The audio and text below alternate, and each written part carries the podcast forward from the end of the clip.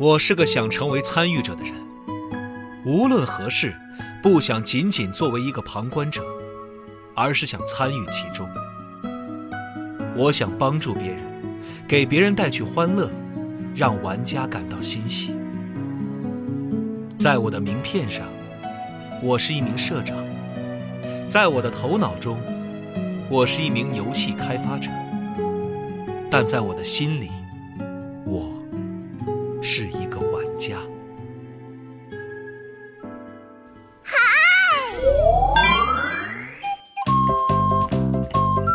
全球授权十余种，深受全世界游戏爱好者期待。盐田聪一世唯一著作《盐田先生任天堂传奇社长如是说》有声书现正发售，译林出版社正版授权，郝祥海演播。机核网、机核 App 全网独家上线中。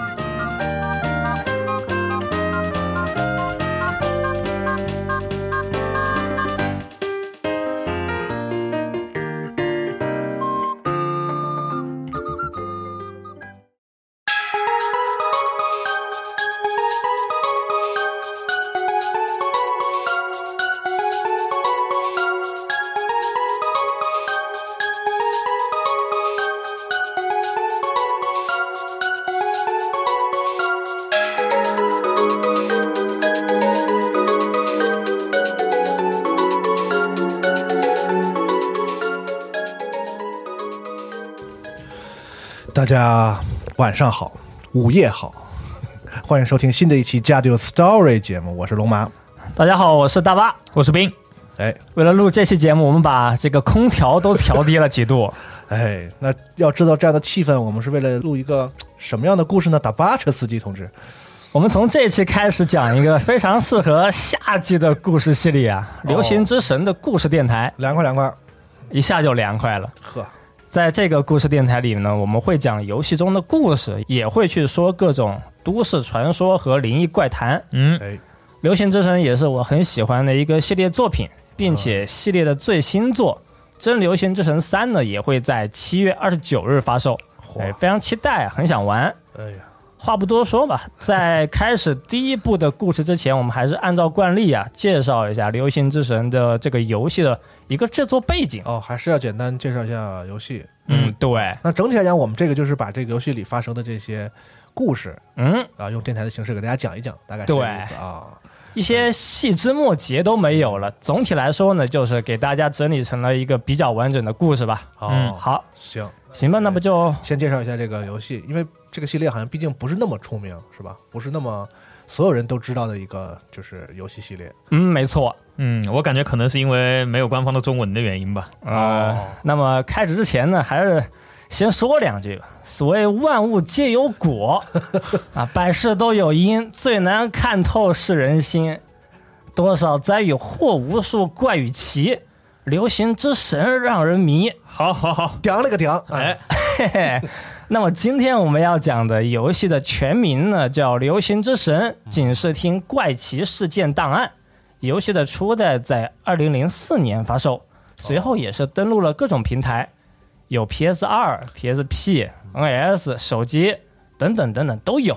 那作为一个系列都没有官方中文的这么一个恐怖灵异题材类的 AVG 呢，估计很多没有接触过的朋友，首先就会有一个疑问，什么呢？就标题里这个“流行之神”这四个字是什么意思？是。流行之神呢，在日语里读作是海亚林阿密，这个词在日语里就说啊，在一段时间里突然爆发流行，拥有狂热的信仰又急速消失的这些神明。那这个词通常就用来形容一些民间信仰里诞生的神明。这些神明呢，会随着社会的变化，还有一些事件的开始和结束呢，信仰的程度啊，就如同是花开花落。潮涨潮落一样，就来得快，去的也快。哦哦，哎，可能说到这里，有些朋友还是不太了解，就大概有个感觉。嗯，就再举个例子吧，就比如说日本有一个神叫长世神，可能有的朋友也听过。嗯，这个神在日本的七世纪啊，作为一种新兴宗教，曾经就受到过老百姓们的一个短暂的狂热的信仰。这个宗教就说呀，说对长世神进行祭拜呢，就会获得财富与长寿，贫穷的人就会变得富有，老人就会变得年轻。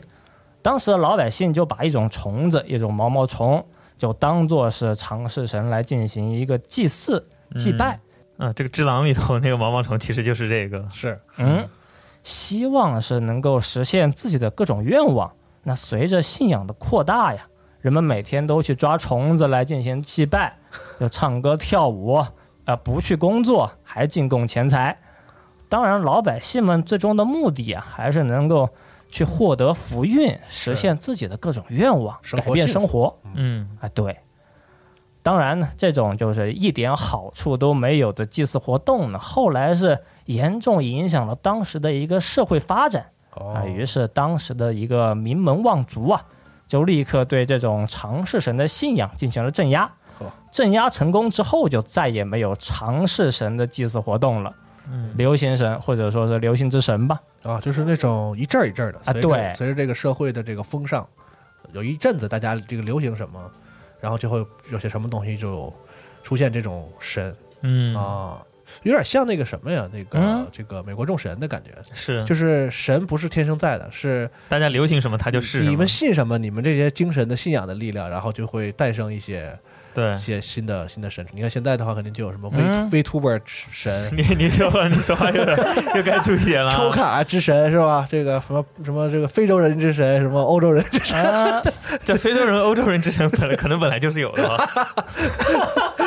咱俩说的不是一个意思啊。总而言之，就是这种东西吧，感觉上就是这种感觉。嗯，说完标题，简单介绍一下，就回到游戏的制作吧。《流行之神》呢是日本一的游戏作品。那提到日本一，大家可能很正常的就会想起来是《魔界战记》《嗯，模拟与百骑兵》以及很多这种创意类的小游戏怪游戏，啊。对，可能有些朋友就很难就把日本一呀、和《流行之神》这样风格的游戏就结合起来。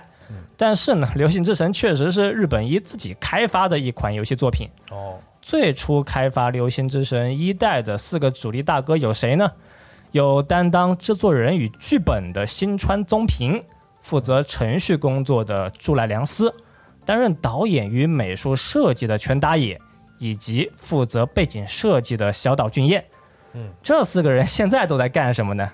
首先，新川宗平他现在就是日本一的社长，好，柱濑良司呢，后来就成为了日本一的开发部部长，全打野则是《魔女与百骑兵》、鲁夫兰的地下迷宫等等很多游戏的制作人。那小岛俊彦呢，就是《魔界战记四》以及很多游戏的一个制作人和一个导演。哦，现在来看，他们都是成为了现在日本一的一个主力之一吧？骨干嗯领导的这个核心，啊，对，当然也是这个日本一这游戏啊又怪又贵的罪魁祸首。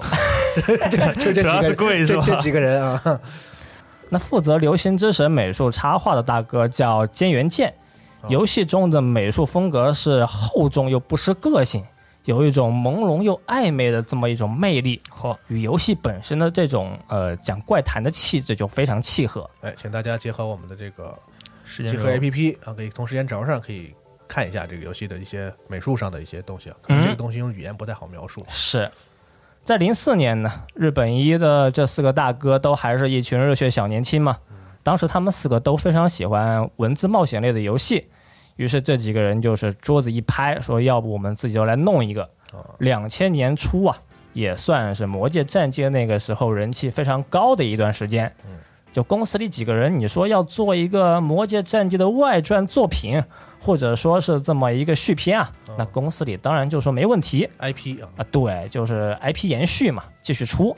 但这几个人当时就是年轻气盛，就有脾气，说我就是不想做公司里有名作品的这个续篇外传，哦，也不想做 SRPG，就是想要去做一款全新的游戏，做一款这个恐怖推理题材的 AVG。嗯，流星之神初代推出之后呢，口碑是非常不错的，甚至是带起了一阵这个都市传说与心灵探秘电视节目的一个小热潮。好，对，当时是有很多这样类似的节目。各种阿鲁阿鲁，说是那种 哎，对，去什么荒郊野外走一走，废弃的屋子看一看。在《流行之神》的系列中呢，我们主要是扮演负责特殊案件的警官，去解决各种非同寻常的一些神秘案件。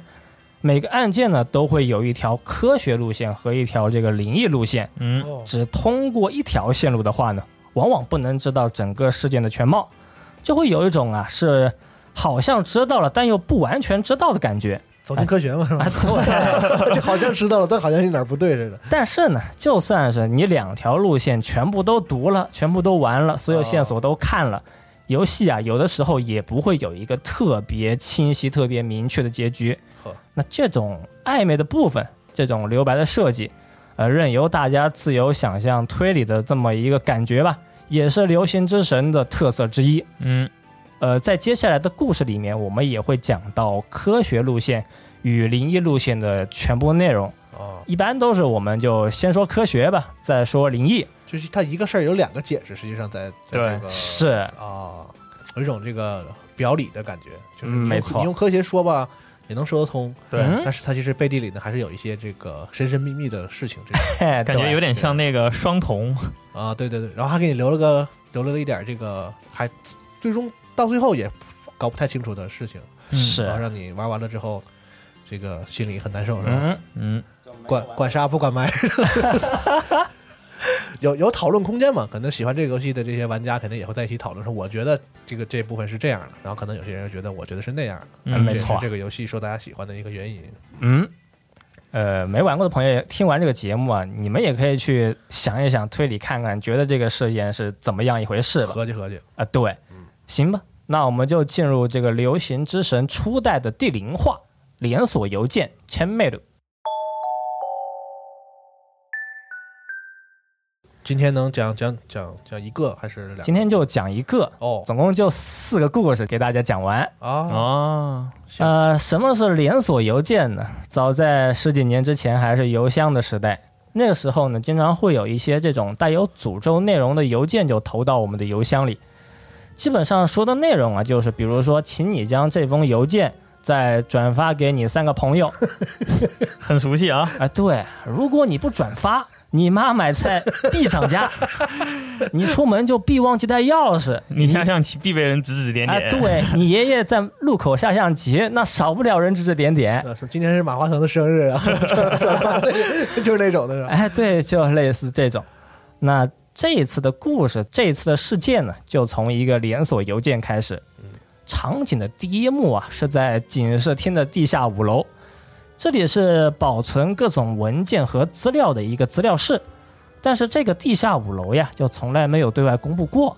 通常大家就只知道警视厅只有地下的四楼，甚至是在警视厅里工作很久的警察，很多人都也是不知道地下五楼的存在，是不是？啊，这半泽直树里面他也不知道那个地下有一个小仓库图上没有，是吧图上没有，神神秘秘的。是对地下五楼熟悉的人、了解的人呐、也都是警视厅里面那一些就是非常喜欢流言怪谈的那些人。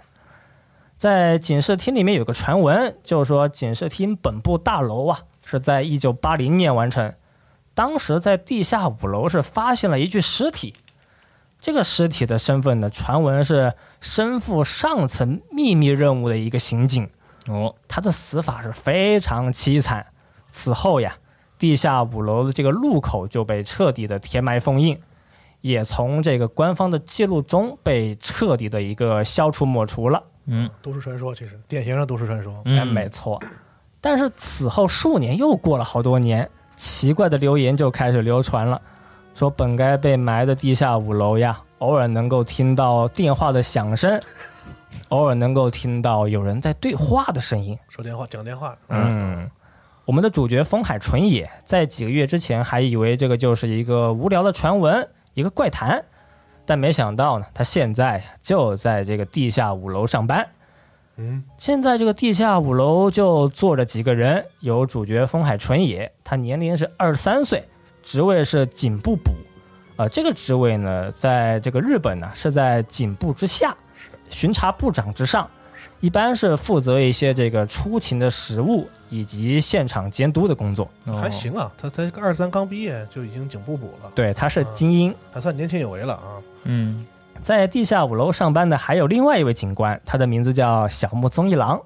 二十七岁，职位是巡查部长哦，身材高大强壮，擅长格斗技，还有点胖，一个寸头发型是非常典型的一个刑警的形象。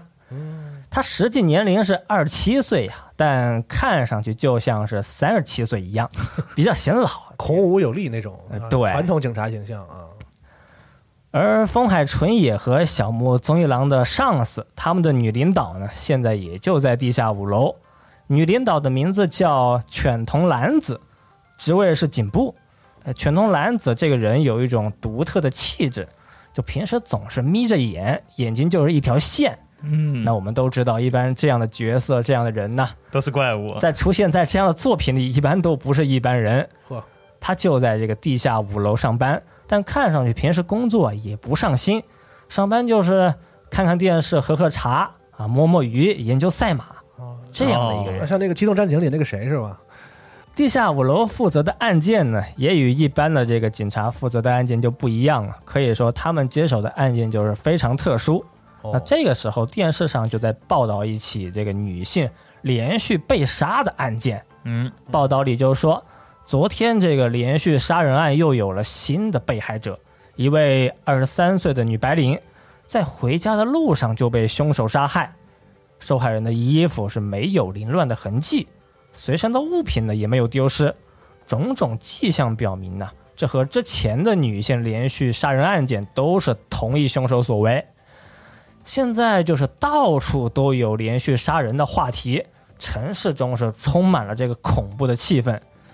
小木看这个新闻就说：“说听说现在还没有找到这个杀人凶手的原因之一呀、就是因为这个犯人他根本就不是人。哦，哎，小木这个人很逗，他平时很害怕各种怪谈，但又喜欢去打听，又害怕又相信。作，嗯，哎，犬童兰子也接过话，就是说目前这个事件线索有两个，第一呢是受害人都是年轻的女性，第二呢也是目前呢还没有被公布出来的信息，那就是受害人的身体都不完整，都被取走了一部分。事件最初是发生在几个月之前，但如今受害人的数量已经是达到两位数，但是呢能够抓到凶手，能够抓到犯人的线索。目前是还没有出现。社会上就说是警察是办案不力呀、对警察的这个信任危机也是每天的都在加剧。嗯，在东京的女性们呢，也是每天都过得提心吊胆，无论是工作、上班还是生活，都非常害怕。嗯，几个人还在聊案件啊，突然是风海纯也的手机就响了起来。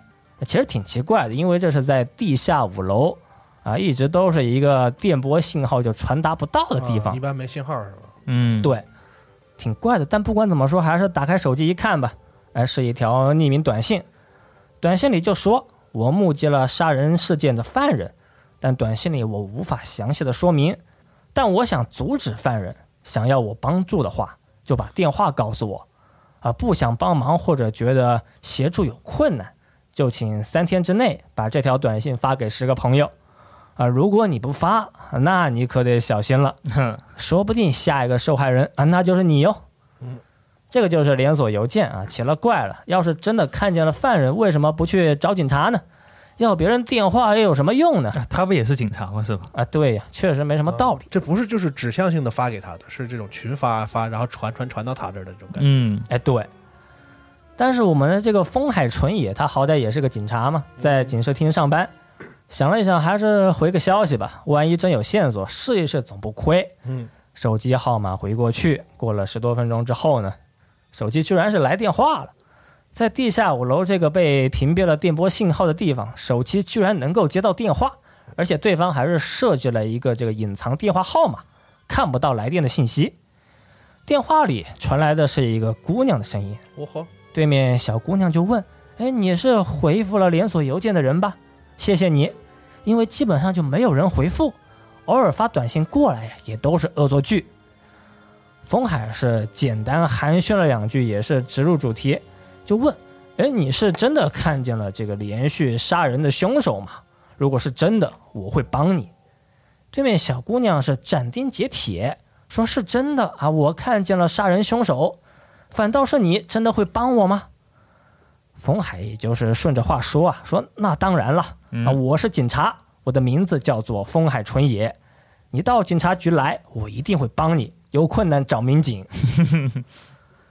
对面的姑娘一听，居然真的是警察呀，也是吓了一跳，就没想到还是能遇上警察的。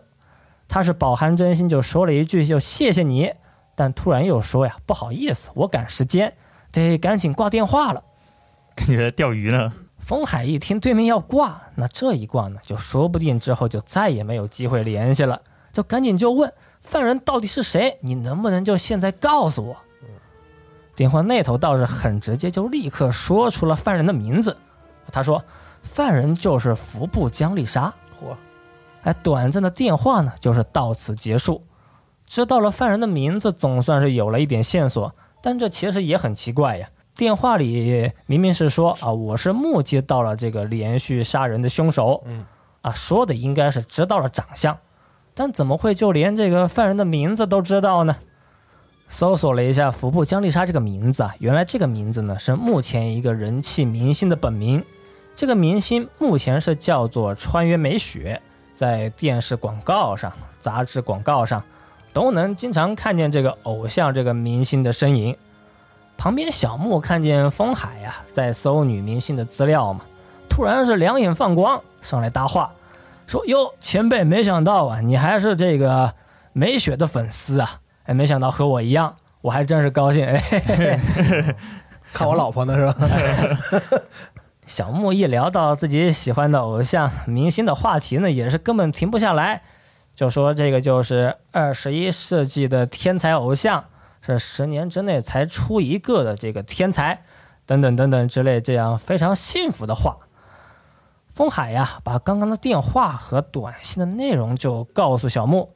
小木一听，整个人顿时就受不了了，说：“这肯定就是恶作剧啊！连续杀人不可能和美雪有关系，一定是同名同姓的其他人，或者呢是有的人在嫉妒美雪现在的人气，所以啊就想这种计划去制造美雪的八卦。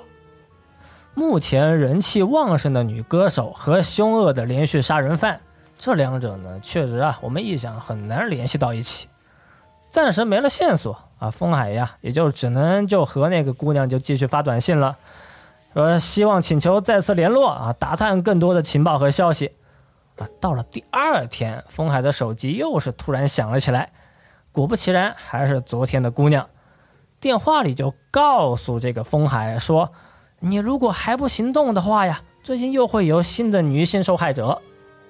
这次啊，他就是来送杀人预告来了。感觉这姑娘就什么都知道啊，很神秘。风海这时候心里急啊，说：“你到底是谁？不仅知道犯人的名字，还知道犯人的行动。要不我们就见个面？我们警方啊也想知道更多详细的信息和情报。”电话那头的姑娘倒也是同意了这个建议，于是是相约下午一点，在警视厅旁边的一个家庭餐厅是不见不散。时间来到了下午的一点四十。但是对面并没有如约而至，割了。哎，对，风海和小木啊，但还是坚持就继续等待，再等一会儿。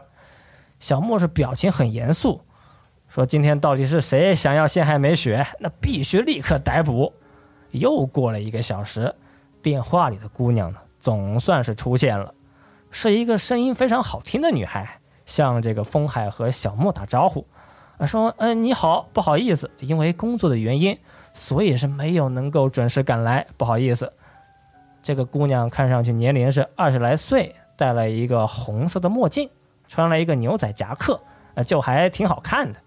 进到餐厅坐下来，这个女孩就说：“说虽然说这个犯人是服部江丽莎，但穿越美雪并不是犯人。”小木呢立刻就接话呀：“嗯，那必须的，那我是穿越美雪的粉丝俱乐部的会员，会员编号零零二三。”对面姑娘一听小木这话呢，也是表情一变，微微一笑，拿下墨镜。小木一看是吃了一惊，不禁是叫出声来：“啊，原来坐在他们面前的不是别人，就是穿越美雪。”嗯，果然是这么回事是吧？啊，对。闲话不多说呀，穿越美雪就开始叙述发生在自己身边的一些怪事，说大概是在半年之前，不知道从什么时候开始，怪事就是接二连三不断的发生。有时候呀会感觉自己的休息室变得乱七八糟，有的时候呢自己的包里又会突然出现小刀，就感觉怪人就总是在他身边，感觉就是有跟踪狂呀。川原美雪就把这个事情就反映给了他的经纪人和他的社长，但得到的答复呢，还是说就是，只要你是偶像，只要你是一个明星，无论是谁都会遇到类似这样的事情，都会有这样情况啊，你也别太惊慌了。但这种感觉呢是越来越明显，就随时就感觉身边有人。就在一周之前，终于是遇见了在电视里报道被害的那个女白领。那一天呢，川原美雪是正好没事，就出门购物啊，遛遛弯，买买东西。在回家的路上是感受到一种非常强烈的气息，然后啊是眼前一黑，就感觉自己是往地上一倒，就地昏迷。嗯，当再次回过神来的时候呢，川原美雪是站在了一个昏暗的小巷子里，就在这里，她目击了杀人的凶手。这个凶手看上去是一个女人，而且浑身是散发着充满怨恨的气场，手里拿着刀，不断的对已经是死去的尸体来回抽插，仿佛啊，就是有什么深仇大恨啊。再接着，这个凶手呢是拿着刀，仔仔细细的把死者的头皮是一点一点的给剥了下来。哟，还是印第安人，哎呦！川原美雪当时是怕得浑身发抖，等凶手剥完头皮站起身来，两个人正好是四目相对。这个凶手的脸呢，也不是一般女人的脸，而是又扭曲又丑陋，看上去就不像是个人，而是更加邪恶、更加令人畏惧的一些东西。嗯，川原美雪当时是怕的不行呐，但下意识的还是就问对面：“哟，你你你你到底是谁？”你你你，哎，对，对面的杀人鬼呢，居然也是回答了，说我叫服部江丽莎。再然后啊，川原美雪的意识呢又逐渐消失，醒过来的时候呢，已经是躺在家中的床上了。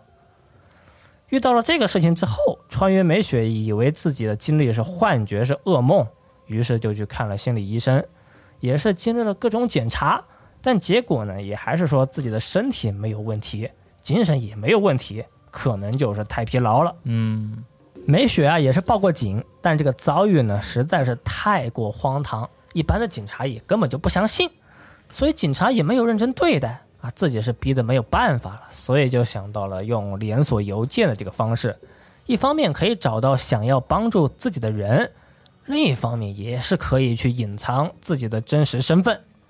在家庭餐厅是聊了很久，穿越美雪就说：“哟，不好意思啊。”是我已经到了工作的时间了，得赶紧走。风海和小木啊，两个警察一听这话呢，说立刻就表示我们两个是警察，我们会护送你去你工作地方，请你不要担心。但春原美雪这个时候是果断拒绝，说：“哎，我是必须得自己走，等会儿经纪人有车会来接他，啊，毕竟是偶像明星嘛，还是有很多不方便的地方。”啊，但风海和小木听到这个话。这个时候哪能同意呀？说，毕竟从刚刚的叙述来看呢，川原美雪是目击到凶手的证人，随时都会有遇害的风险。嗯，哎，所以这个时候还是坚持就跟在川原美雪的背后，一定得护送她到安全的地方，护送到她工作的地方。啊，没办法，这三个人就是一起出发，一起走，走了有个二十来分钟吧，就没有看到来接的经纪人。啊，也没有看到来接的车，反倒是这个路啊是越走越暗，周围的人是越来越少。突然，川原美雪是走进了一个昏暗的小巷子，再然后就彻底消失了行踪。风海和小木这个时候就还想呢，果然别人就是偶像明星嘛，还是不想和两个警察去一起跟着上班。但说这话呢，心里还是准备去再四处看一看，再找一找。但说巧不巧，风海纯也呢，就面前就正好遇上了一个陌生的女人。这个女子是一头黑发，也是个美人，就对风海说：“说如果你要找刚刚路过的那个穿皮衣戴眼镜的姑娘啊，她就在旁边的那个废弃大楼里。”风海就觉得挺奇怪，说就问你好，你又是谁呀？你 你怎么知道我要找谁呀？但这个陌生女人是头也不回，直接就离开了巷子。这边陌生女子离开巷子，小木呢刚好就从她离开的方向就正好走过来，一条路面对面。按理说呢，他们应该是打了个照面，嗯擦肩而过了嘛。但风海就问呢，小木就说自己根本就没有见过这样的人。嗯，反正就是又遇上怪事了，不管了，先去废墟大楼吧。风海和小木还是就决定走进这个废楼里碰一碰运气，找一找。但是没想到，刚刚来到废楼的边上，就看见穿越美雪的身影。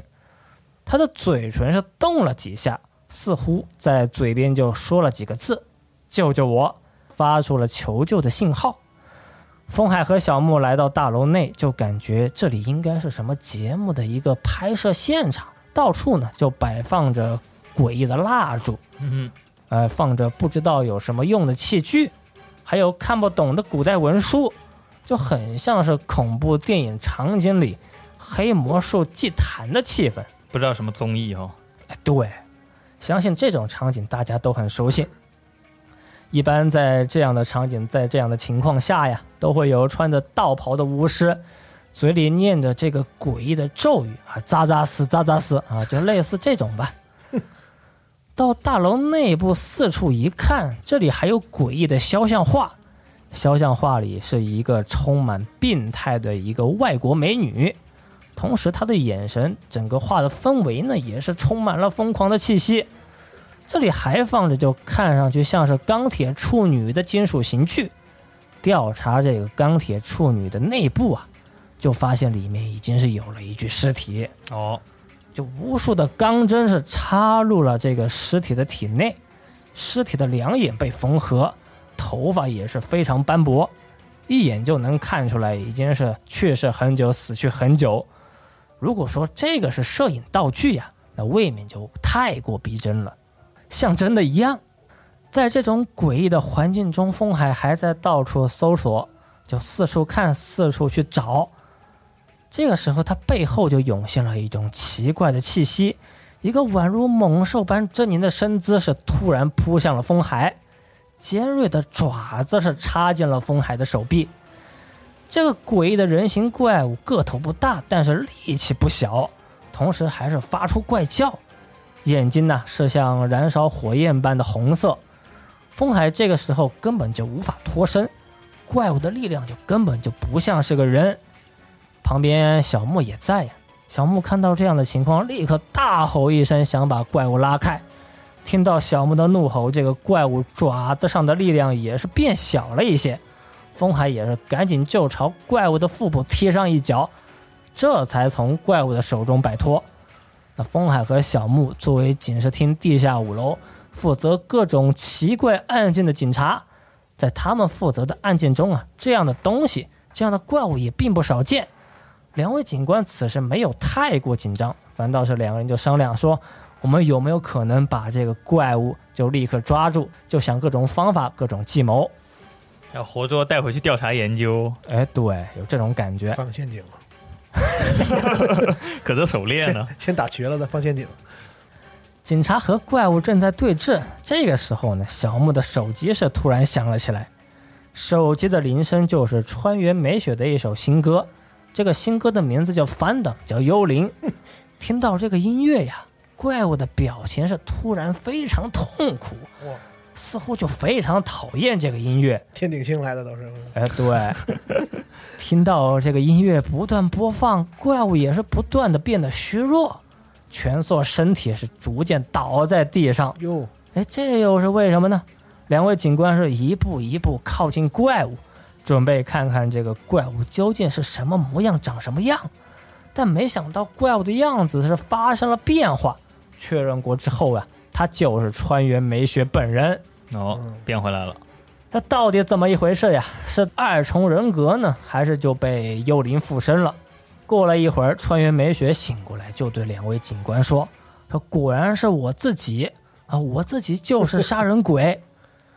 果然是我自己一直都不愿意去面对这个现实，嗯，心里有逼数是吧？有感觉。是，风海和小木两位警官正在商量如何是好，就又遇上怪案了，就对案件进行思考。突然，他们的上司犬通兰子，这个时候是突然出现在他们的面前，仿佛他已经是知道了事件的全部经过。哎，就说是原来如此。风海和小木这个时候又是吃了一惊，奇了怪了，就问他们的女领导说：“犬童警部啊，你怎么会来这个地方？”呃，犬童男子就说：“我就是出门就顺路买个马票，哈，怎么就这么巧？哎，偶然就路过了这个地方。你看穿越美雪，你说这一个人呐，他不是二重人格，也不是灵魂出窍，一个正常的人。”就突然变成了一个杀人鬼、杀人狂魔，这实在是太不可思议了。这背后啊，或许有着某些特殊的原因。你们看看这个房间，看看这周围，明显就有过用过黑魔术仪式的痕迹哦。而且这个黑魔术啊，还不是一般的水准，有功力。他也是老魔法师了，还挺清楚他。哎，对你猜到了。边说这话呢，犬童男子就打量那幅这个病态外国美女的人像画，眼睛是突然又变得犀利了起来，闪光了，气氛突然变得很严肃。风海和这个小木也不敢多说，就问这个画，请问是有什么问题吗？有什么蹊跷吗？犬童男子这个时候就回答：“哎呦，不好意思，就没事啊，我就是在想这个画到底能卖多少钱，看上去是个古董。”几位警官在回顾事件、整理线索，回过神来，穿越美雪又是突然消失不见了。呵，哎呦！犬童男子立刻就反应过来，说：“不好，美雪这个时候是打算自杀呀！发现自己就是这个杀人鬼，已经陷入绝望的他，现在的选择就只有一个，那就是通过自杀，就通过结束自己的生命去了结一切。嗯，赎罪了算。嗯，此时已经来到傍晚时分。”周围一片黑暗，梅雪呢是站在了大楼的楼顶，楼顶的边缘，准备是自寻短见。几位警官当然还是大声呼喊，拼命的劝，但是梅雪自己就说：“实在是对不起啊！当看见那个人像画的时候，我已经想起了自己杀人的全部经过。”话说完呢，是纵身一跃，跳下大楼。现在我们再把时间跨越到两周之后。美雪虽然想通过跳楼自我了结，但不知道是幸运呢还是倒霉，她并没有当场去世，而是就躺在了医院，现在处于一个昏迷的状态，也没有醒过来。根据医生的说法，美雪这一辈子就很有可能就一直就这样，就一直沉睡昏迷，就再也醒不过来了。面对连续杀人案件的这个目前的进展。警察高层也是为了避免过多的混乱，是决定呢，在美雪恢复意识之前呢，就不会公布案件的详情。事情的真相呢，就很有可能一直就被隐藏在黑暗之中。画面又来到警视厅地下五楼，风海就问他的女领导说：“警部，你对这次事件有什么看法？感觉啊，你就早已经知道了一些信息，知道了一些情报了。”全通男子就回答。说风海呀，你相信转生吗？啊，在佛教里有轮回转生，很多宗教里都会有类似转生这样的观念和概念。人呢都会害怕死亡，那死了之后灵魂还会存在这样的想法呢，也就自然而然的会出生。通常我们人都不会有前世的记忆，但也有例外的情况，也有人呢就罕见的保存了。前世人的记忆。嚯，那么所谓被古代亡灵附身的女明星、女歌手呢？话呀，说到这里还是算了。这些东西呢，都是我单纯的妄想，你也别多在意。那你倒别说呀。是啊，你说一半了都。在这个世界上，有些事情还是不知道比较好。哦，水太深了，我把握不住。话说到这里。犬童男子也是拿着赛马资讯的报纸，就走出门外。呃，我们再来看看小木。小木作为美雪的一个头号粉丝，这个时候很难过啊，一直消沉，难受的不行，说自己已经是不知道怎么办才好了，也不知道应该去相信什么。风海呢是拍了拍小木的肩膀，就安慰他，说：“你相信美雪不就行了？虽然呢不知道他犯罪的动机，但可以看出来，他也并非是出于自己的意志去犯下这些杀人的罪行，所以他才会选择用连锁邮件的方式寻求帮助，所以呢他才会去用死亡与体内的杀人鬼进行斗争。他已经是拼命战斗过了。”啊，虽然结果令人悲伤，但或许对于他来说，已经是目前来说最好的结局。虽然说事件已经是告一段落，就此结束，但还有很多疑点。就比如说，当时拯救他们的电话铃声，到底是谁打来的呢？查询了电话的记录，居然是穿越美雪自己手机打过来的。在当时的情况下，我们无法相信。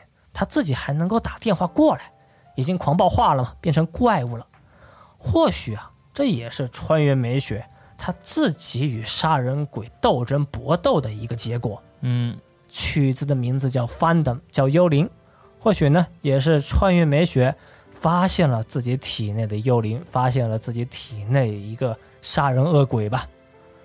那么科学路线的故事呢，是到此结束。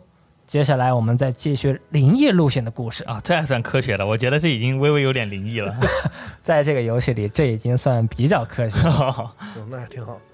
大致相同的路线和内容呢，我就不再重复了。在灵异路线中，发连锁邮件的并不是穿越美雪，而是另有其人。当然呢，她也是个姑娘。风海和小木还是约这个神秘女子来到警视厅附近的一个家庭餐厅见面。这个神秘女子的名字叫做林奈绪，五官非常精致，是一位黑发美人。她的眼神似乎能够看透一切啊，就是我们刚刚讲过的，在巷子里遇上的那个神秘的美人。在餐厅里，林奈绪就说：“我是一位化妆师，曾经就负责过一位非常有名的女歌星的这么一个化妆的工作。我和她的关系非常好，但在有一天之后呢？”一切就天翻地覆，发生了改变。那是一次夏天的心灵特番节目的录制。心灵节目都干啥呢？就是去各种地方去试一试胆量，或者呢举行一些奇怪的仪式啊，一般都这样。作死呗，就是啊。对，在节目的录制中，我们就举行了招灵的仪式。但就是在那一次节目的录制之后。我负责的女歌手就变得非常奇怪，就像变了个人。她有的时候会说谁都听不懂的怪话，有的时候包里会有小刀，会有刀子。那老白吗？说谁也听不懂的怪话，刀包里有小刀子。包里不光有刀子是吧？啥也有。说的怪可怕的。灵异线，灵异线。在一次录制工作之前，我就看见他失魂落魄。摇摇晃晃的来到了之前举办奇怪仪式的大楼，我是一路悄悄咪咪跟过去，没想到在那里就看到了非常可怕的画面。在废楼里摆放的那些啊，根本就不是便宜的这个摄影道具，而是更加令人害怕、更加令人毛骨悚然的东西。真玩意儿！哎，对我是一路跟上楼，就看见这个女歌星、女歌手。就在杀人放血，她全身是赤裸着身体，一点一点的将死者的血液涂抹到自己的全身，还把死者的肚子给切开，然后呢是把自己的头埋进死者的肚子里，这根本就不像是一般的二重人格，简直就像是变成了一个恐怖的怪物。嗯。而这个女明星的名字呢？啊，大家都没猜错，她的名字就叫做川原美雪。风海和小木两个人被吓了一跳。小木作为美雪的粉丝，是特别不相信。林奈绪就说：“这个事情说出来呢，确实没人会相信，所以呀，他才会用连锁邮件的方式，用这种拐弯抹角的手法，就是为了能够找到相信他的人，能够帮助他的人。”那为了证实林奈绪说的都是真话，所以这一次我们还是来到了废弃大楼。走进楼里还是相同的一幕，到处都摆放着这个诡异的蜡烛，啊，放着不知道是干什么用的诡异器具，还有看不懂的古代文书。我们也是再次就看见了那个带有血腥味的钢铁处女。风海呢，一看见钢铁处女就打算仔细调查一番，觉得这个东西很奇怪，应该是有什么线索，有什么情报。但林奈绪立刻就让风海住手，说：“你别动这个东西，很危险。钢铁处女呀，是古代的刑具，专门用来收集人类的血液，随便触碰呢。”可能就会有意料之外的危险。林奈绪就继续说：“说在古代呀，血液呢是死亡与再生的象征，是充满神秘的物体。啊，我在化妆的时候也学过一些相关的知识，就说血液里有一些保持皮肤弹性、促进新陈代谢的功能。原因呢，就是因为血液里呀。”它包含一些这个胶原蛋白的组成成分。哦，对，在中世纪，当时的人呢都没有知识，不懂科学，所以有些人就是为了美丽和长寿，为了自己扭曲的欲望，就会榨取贫穷老百姓的血液，把血液呢当做黑魔术、黑魔法仪式的一个道具。而这个连续杀人犯的目的不是为了别的，就是为了血液。为了保持自己的美貌，为了保持自己的青春，所以他就一直在杀人，而且呢，他还会对比自己漂亮的人产生十分强烈的嫉妒。听着林奈绪说着说着，小莫警官就感觉有陌生人的气息，几个人呢是赶紧躲进了建筑的阴影之中，屏住了呼吸，不敢说话，也不敢伸头。他就听见有人的奇怪的动向，听见了奇怪的声音，还有女人在念奇怪的咒语。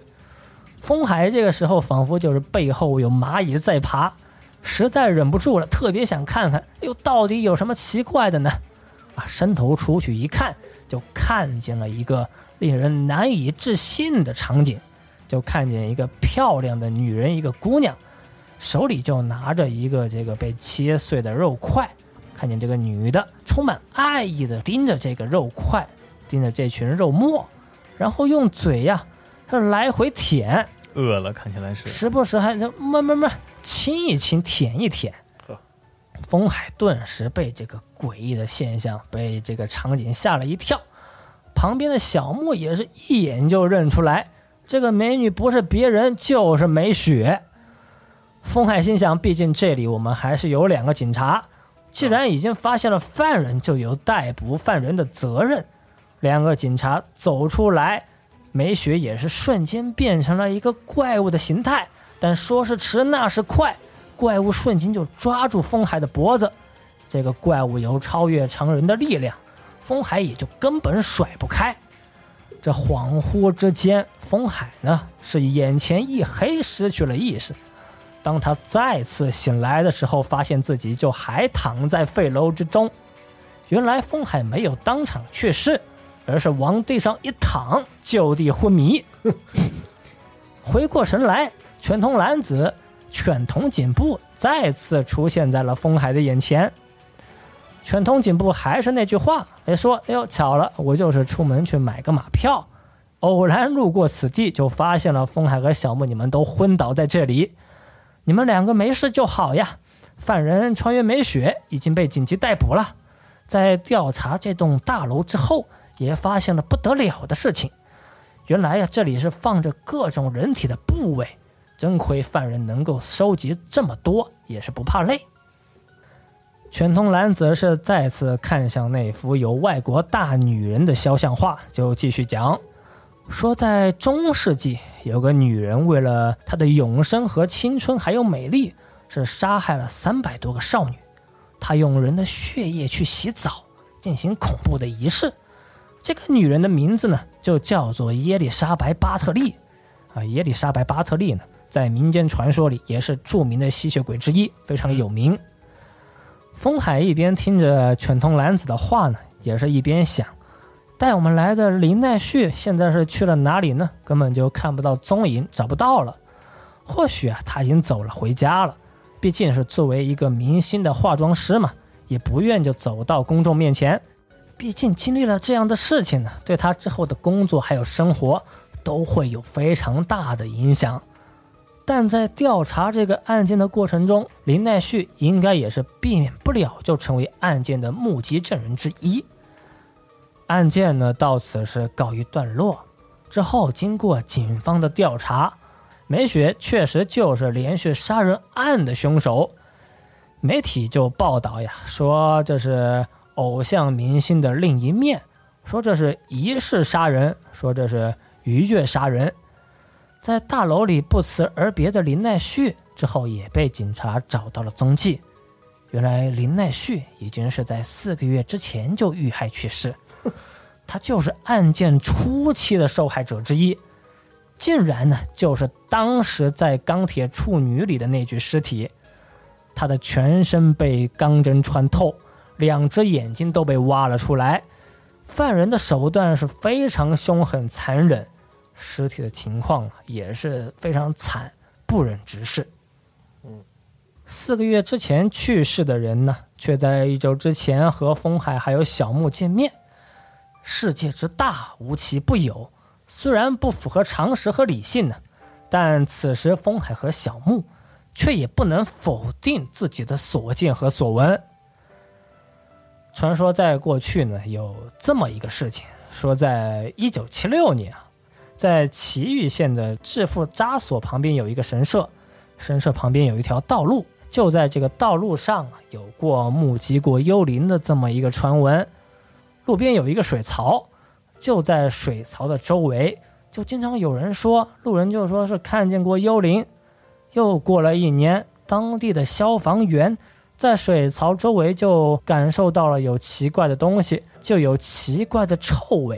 啊，经过调查呢，就发现里面已经有了一具已经腐烂多时的女性的尸体。哦，通过对比尸体留下来的痕迹。应该是被人所害，而且他身上的服装呢，就和当时人们看见幽灵穿的服装呢是一模一样。这或许啊，就是来自已死之人的告发。我们都说死者无法开口，但依然有能够传达死者念想与遗憾的一个方式。